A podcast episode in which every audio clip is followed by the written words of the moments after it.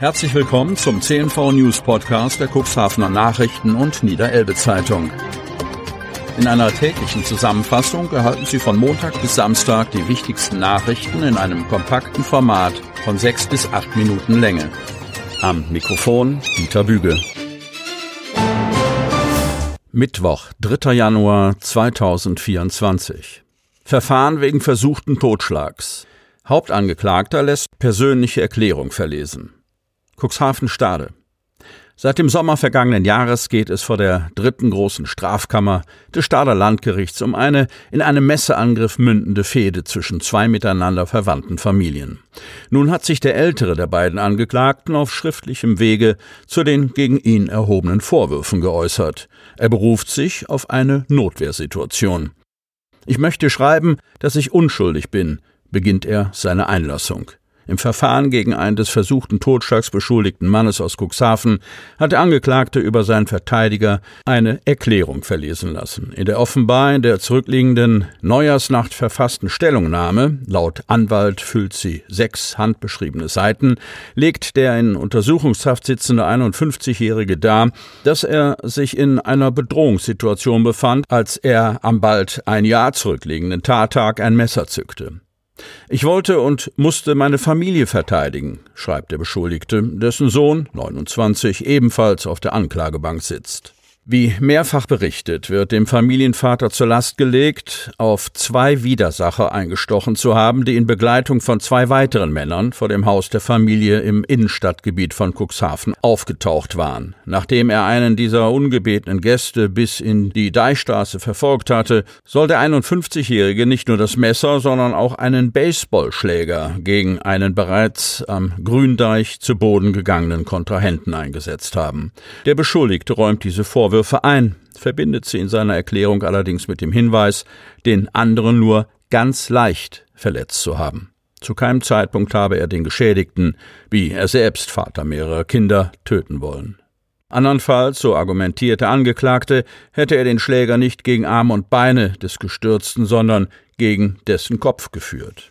Zu besagtem Showdown soll es aufgrund von Familienstreitigkeiten gekommen sein. Den Ausschlag gab mutmaßlich eine zerrüttete Beziehung des mitangeklagten Sohnes zu seiner mit der Gegenseite verwandten Ehefrau. In dieser Situation soll es am Tattag zunächst zu einem fernmündlichen Schlagabtausch gekommen sein. Man habe am Telefon gestritten und sich gegenseitig beleidigt, berichtet der Hauptangeklagte, der nach eigener Darstellung alles versucht hat, um seinen Gesprächspartner davon abzuhalten, ihn an seinem Cuxhavener Wohnort aufzusuchen. So will er unter anderem einen Verwandten verständigt und diesen gebeten haben, derartige Pläne zu vereiteln. Denn es schien ja mitnichten ein Freundschaftsbesuch angedacht gewesen zu sein. Nach Angaben des Beschuldigten stand die Drohung im Raum, seine Angehörigen, ich zitiere, platt zu machen und alles auszulöschen.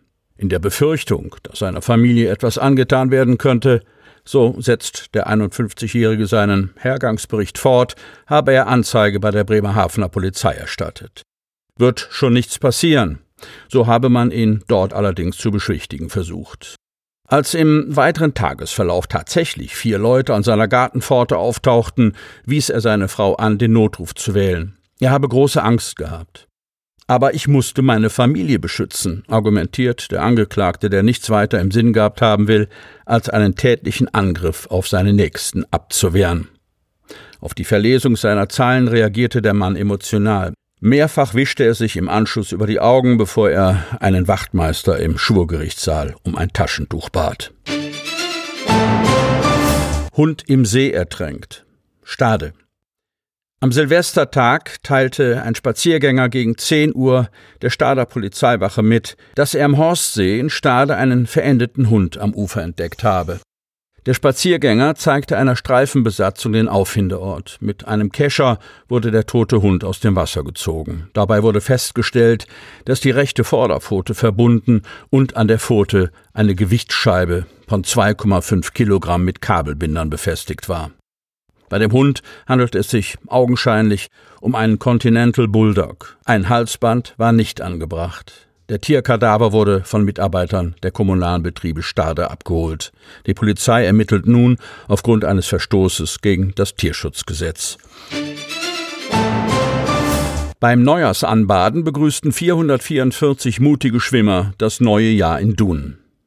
Das macht Lust auf ganz viel mehr.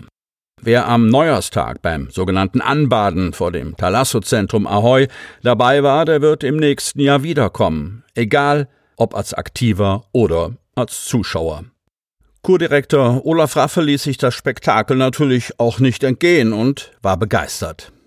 Wir haben so viele Anmeldungen wie noch nie und die Zuschauerzahlen beweisen, dass diese Veranstaltung zu Cuxhaven gehören muss. Wir haben Glück mit dem Wetter, die Stimmung ist großartig, so der Kurdirektor vor der Veranstaltung. Und er verriet ein Geheimnis. Wir haben kurverwaltungsintern eine kleine Wette laufen. Wenn wir die unglaubliche Zahl von 500 Aktiven erreichen, dann springe ich auch in das kühle Nass sagte es und zog zum Beweis seine Badehose aus der Manteltasche. Olaf Raffel hatte Glück, denn es nahmen tatsächlich 444 Schwimmerinnen und Schwimmer die Herausforderung Neujahrsanbaden an. Im vergangenen Jahr waren es noch 195 Aktive. Weit über 1500 Zuschauer verfolgten das Spektakel, bei dem DJ Toddy für die passende Stimmung sorgte. Fast schon Après-Ski-Vergnügen, fand Olaf Raffel. Es wurde getanzt, geschunkelt und mitgesungen. Wir haben extra mehr Stände geordert, aber bei dem Andrang wird das auch in diesem Jahr knapp, schmunzelte Raffel, als er den Blick über das Veranstaltungsgelände schweifen ließ. DRK, THW, Feuerwehr und DLRG sorgten für Sicherheit. Falco Tötzke aus Cuxhaven war der erste mutige Schwimmer, der sich in die Fluten stürzte. Leonhard war mit fünf Jahren der jüngste Schwimmer.